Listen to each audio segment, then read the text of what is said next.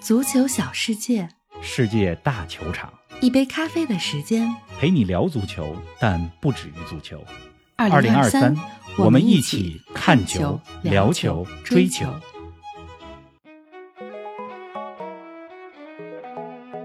连克强敌，闯进西班牙国王杯决赛。出身平凡但气质不凡，奥萨苏纳是怎样一支球队？足咖专访奥萨苏纳俱乐部，从潘普洛纳的奔牛节聊到永不放弃的精神，从震耳欲聋的主场氛围聊到青训成功的秘诀。哈兰德破纪录，比进球更可贵的是什么？梅西与巴萨今夏能否再相聚？更多精彩内容尽在本期足球咖啡馆。听众朋友们，大家好，欢迎来到今天的节目。五一过完了，冯老师你好，五四青年节快乐！林子豪，听众朋友们，大家好！嗯青年节快乐！是的我们都还是青年，没错，热爱足球的人永远都有颗年轻的心那必。须的。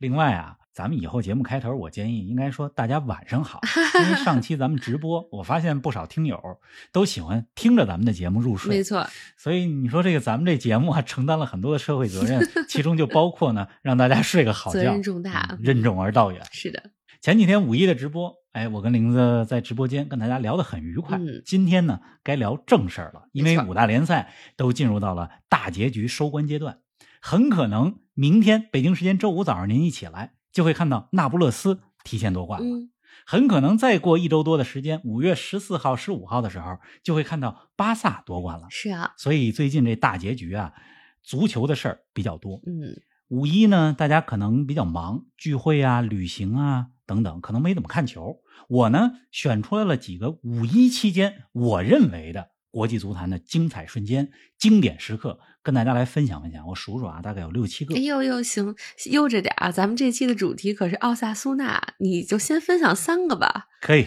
三个，两个英超经典时刻，一个法甲。可以，好吧，英超的经典时刻，第一个是北京时间今天凌晨，哈兰德破纪录了。嗯曼城三比零战胜西汉姆联的比赛当中，哈兰德进球，这样的话，他的英超进球数来到了三十五球，成为了英超史上单赛季进球最多的球员，是啊超越了阿兰希勒和安迪克尔。比起哈兰德的进球数啊，我觉得更加难能可贵的是，什么呢？二十二岁的哈兰德取得这样的成就，还能保持一个很幽默、很可爱、很谦虚的形象，嗯我觉得特别可贵。你看这场比赛结束之后，曼城的球员们赛后列队欢迎哈兰德，是啊庆祝他的这么一个关键时刻、里程碑的时刻，就能看出来哈兰德在队伍当中人缘非常好。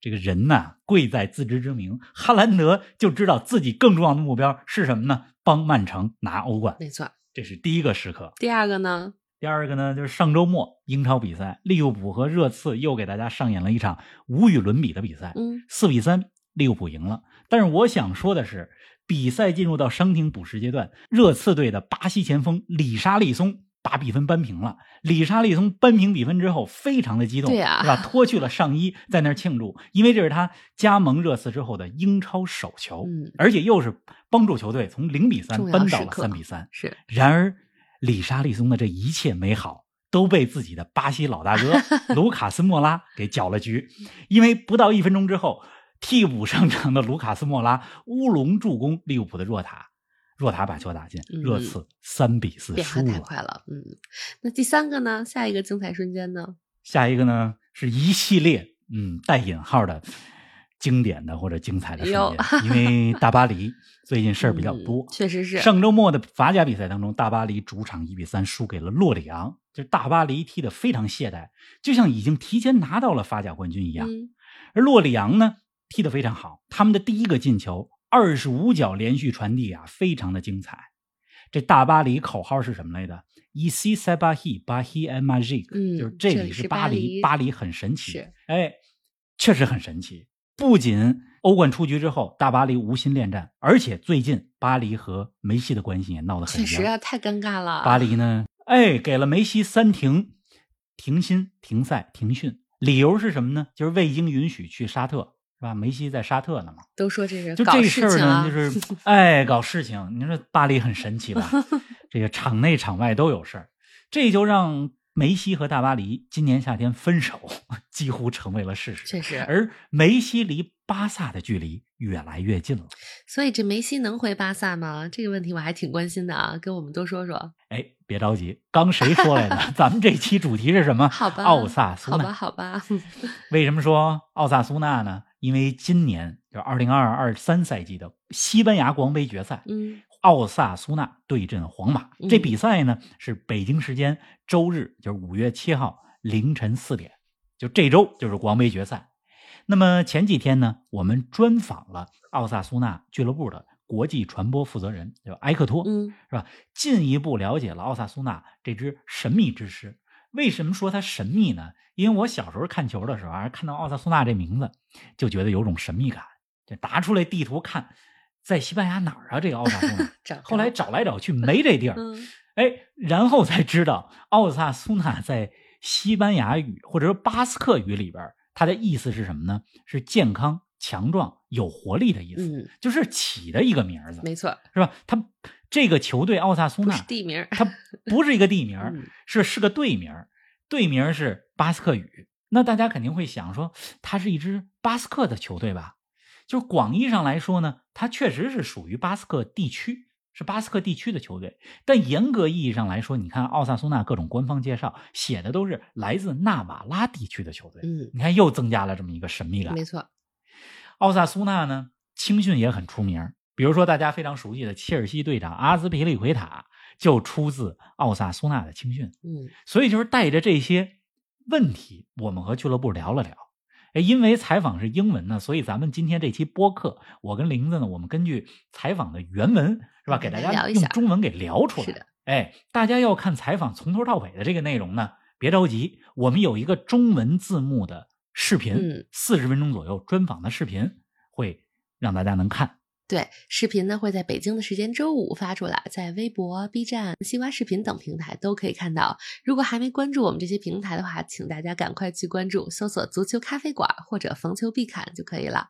哎，建议大家呢先听播客，再看视频。嗯，咱们说这个奥萨苏纳啊，就是玲子，咱们跟奥萨苏纳聊了四十多分钟吧，聊得很愉快。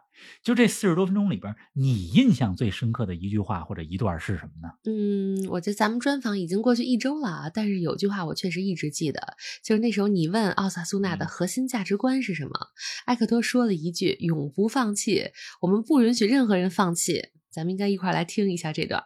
People are not allowed to give up. So it doesn't matter where you're from. It doesn't matter once you get at El Sadar and you and you and you put the the Osasuna jersey on. You're not allowed to surrender. You're not allowed to give up. You have to put everything on. You have to give everything out there. Um, I think that would be the the biggest rule that we that every everybody has. 哎，我对这个永不放弃啊， 也印象特别深刻。我记得当时他是这么说：“他说无论是谁，是吧？哪哪位球员披上奥萨苏纳的球衣战袍，来到主场萨达尔球场，就不能放弃，不允许放弃。就你可以输掉比赛，但你必须战斗到底。不光队员这样，俱乐部的教练、工作人员也必须有这种永不放弃的精神。是的。那么人家的奥萨苏纳呢，就是在今年的国王杯之旅当中，就把这个永不放弃的精神体现的淋漓尽致。是，咱们给大家来讲一讲。奥萨苏纳进军决赛的道路啊，决赛当中他们会打皇马，但是进决赛之前，他们实际上是淘汰了三支实力不俗的西甲球队，包括了去年的国王杯冠军皇家贝蒂斯，包括了欧联杯之王塞维利亚，包括了拿到过多次国王杯冠军和前几年拿到过西班牙超级杯冠军的毕尔巴鄂竞技。那么十六强淘汰赛。是吧？他们是客场点球淘汰了皇家贝蒂斯。那场比赛，奥萨苏纳全场大部分时间都在落后。那么扳平之后进入点球大战，点球客场淘汰了贝蒂斯，是这是十六进八。嗯，然后八进四，在自己的主场塞达尔球场，奥萨苏纳二比一战胜了塞维利亚。没错，塞维利亚可是擅长打杯赛啊。那么就来到了半决赛。半决赛呢，西班牙国王杯它是两回合。主客场，奥萨苏纳抽上谁了呢？就是毕尔巴鄂竞技。在两回合的比赛当中呢，就是九十分钟加九十分钟，一百八十分钟打成了一比一，然后进入到加时赛。第二回合的加时赛啊，奥萨苏纳在客场，就是在毕尔巴鄂的主场打进了关键球，两回合二比一淘汰了毕尔巴鄂不容易啊。嗯要知道，奥萨苏纳和毕尔巴鄂这两个队有很多恩怨，没错啊因为这两个队呢相互争夺人才。这奥萨苏纳所在的纳瓦拉地区也是属于巴斯克，嗯这毕尔巴鄂呢老到人阿萨苏纳这儿来抢人来，所以这两支球队呢很有恩怨。是的，就这么着，奥萨苏纳进了决赛。决赛呢是这礼拜日凌晨四点，是吧？奥萨苏纳对皇马。反正无论结果如何，对于奥萨苏纳这样一支球队来讲，登上决赛的舞台，这本身就是一种胜利没。错儿。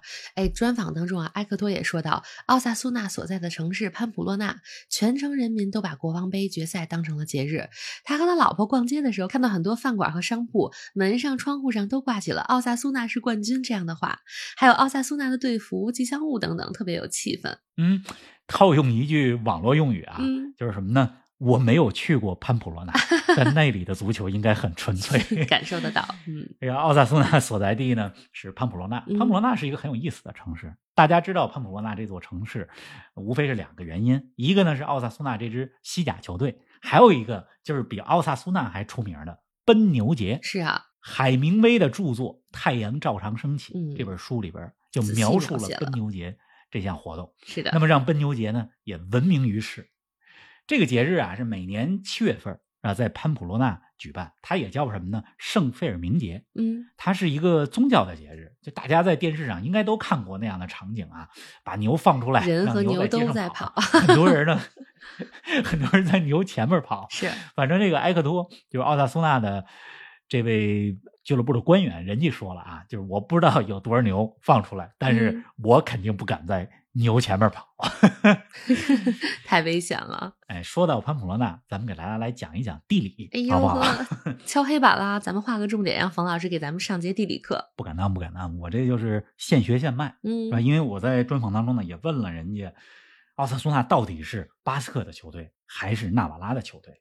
那么这个呢，就牵扯到一个地理的概念。咱们先来说啊，就是巴斯克地区。巴斯克地区它是其实包括了三个部分，嗯一个呢是巴斯克自治区，二呢是纳瓦拉特许共同体，是三呢是法国南部的巴斯克区域，所以就是跨了两个国家，这三块地盘儿都叫巴斯克地区。所以你看，人家毕尔巴鄂竞技只选巴斯克球员嘛，嗯，那么这三个区域的球员，对吧，都可以选。比如说现在曼城的后卫拉波尔特，嗯是吧？他呢就是出生在法国南部，有着巴斯克血统，之前呢就为毕尔巴鄂效力过，后来到曼城。那么他代表国家队呢是西班牙国家队，是这么一回事儿。那么奥萨苏纳呢属于巴斯克地区，因为他奥萨苏纳所在的这个地方潘普洛纳，它是纳瓦拉大区的最重要的城市，是的，是吧？所以奥萨苏纳就属于巴斯克这样一个大的地区。但是更具体来说，嗯他是纳瓦拉球队，就是纳瓦拉本来自己这个地方，人家历史上就是一个王国，对呀、大家在西班牙的国徽上就能看到纳瓦拉这个地区的徽章，是吧？我给大家再举一个例子吧。好啊，怎么个例子呢？就是说，阿森纳、热刺这都是伦敦球队吧？但是呢，咱们通常不会说阿森纳伦敦球队怎么样怎么样，咱们可能会说北伦敦的阿森纳，因为对人家来讲，这个社区认同是来自于北伦敦这个地盘儿，是吧？或者再说这个布伦特福德，布伦特福德也是伦敦的球队，但是人家扎根于西伦敦的布伦特福德区域，所以当说到布伦特福德的话，你不会说伦敦球队布伦特福德，你可能会说西伦敦社区的布伦特福德的球队叫做布伦特福德，啊，是这么个意思。原来是这样。嗯，您正在收听的是《足球咖啡馆》，一杯咖啡的时间陪你聊足球，但不止于足球。我们是一档观点独立、内容原创的播客。您对我们最大的支持就是将足咖分享给更多的朋友，同时欢迎订阅我们的 V 加计划。微博搜索“足球咖啡馆”，成为 V 加订阅会员，自享五大专属福利。加入粉丝群与冯老师聊球，云喝一杯新鲜调制的零子咖啡，观看来自比赛现场的专属视频，参与直播互动，还有机会对话世界知名俱乐部。二零二三，我们一起看球、聊球、追球。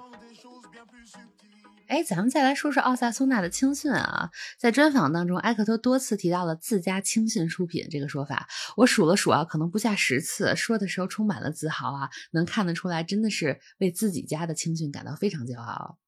这奥萨苏纳青训啊，叫做塔霍纳青训嗯啊。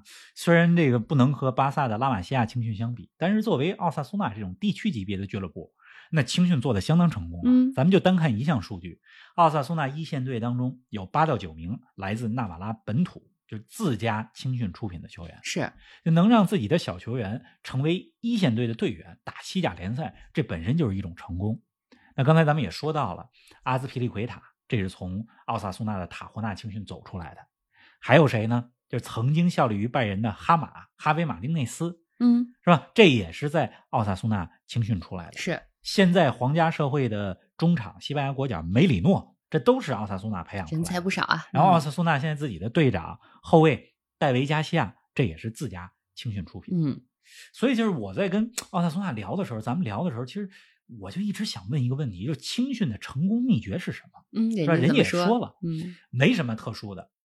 我们人家说我们奥萨苏纳唯一的秘诀就是大家对于青训投入程度很高，就一线队的队员经常到梯队里边去带训练，没，错，给小球员训练，教小球员踢球。就是当小球员看到一线队的队员过来，哎，教自己怎么踢球，这个效果就很不一样，嗯很震撼。也就是说，这个俱乐部从上到下都有一种共识，是吧？就是这个共识是什么呢？就是不只是一线队成绩重要，最重要的还有青训，所有人都必须为青训这件事儿付出行动。是的，哎，那么青训这件事儿谁都知道重要，就了解一点足球的都知道青训重要，但是说起来容易，做起来难。嗯这奥萨苏纳为什么成功呢？简单来讲就是三点。第一点，人家当地有足球人才，是吧？而且小球员进来之后，能看到上升的通道，看到未来有一天我能为一线队效力。因为现在的一线队当中就有不少青训出品的球员，嗯这是第一点。第二点呢？那么第二点呢，就是奥萨苏纳人俱乐部重视对青训的投入啊，青训教练不少都是曾经退役的球员，而且刚才不是说了吗？现役球员、一线队队员啊，过来带青训的训练，这在全世界没几家俱乐部能做到。真的是，另外还有一点，就是第三点，就是他们的青训重视全人教育，不仅培养球员，更注重小球员的全面发展，文化课呀、心理健康的教育啊，呃，培养他们的习惯呀、责任感啊等等。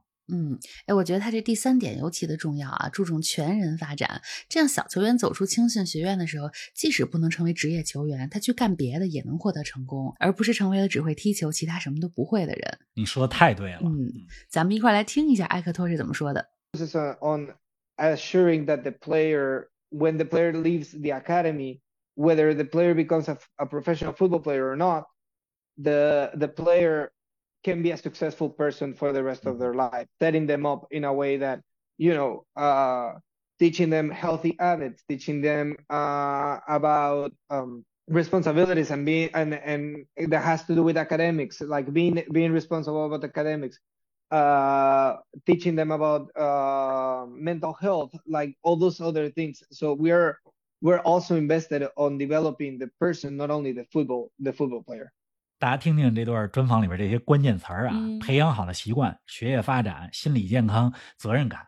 当家长听到这些词儿的时候，也愿意把孩子送去这样的足球学校、足球学院，肯定的。对吧？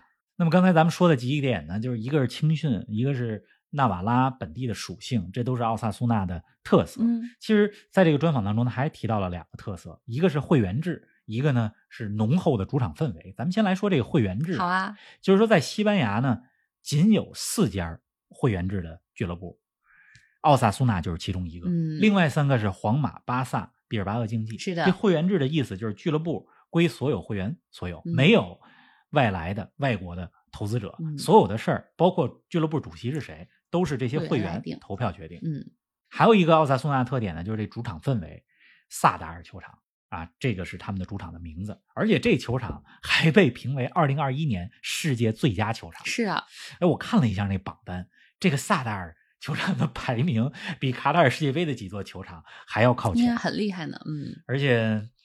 呃，我没去过这萨达尔球场啊，但是听这个埃克托说，他说这个球场收声效果特别好，嗯是吧？他给咱们形容说，在球场里边的包厢里边，这即使你打开一个窗户，就能听到那种震耳欲聋的声效。他跟同事话，说话就俩人之间都听不见。是，对，这萨达尔球场呢，能够容纳两万多人啊，球场翻新怎么设计，这也都得所有会员投票选方案，嗯会员制的俱乐部嘛。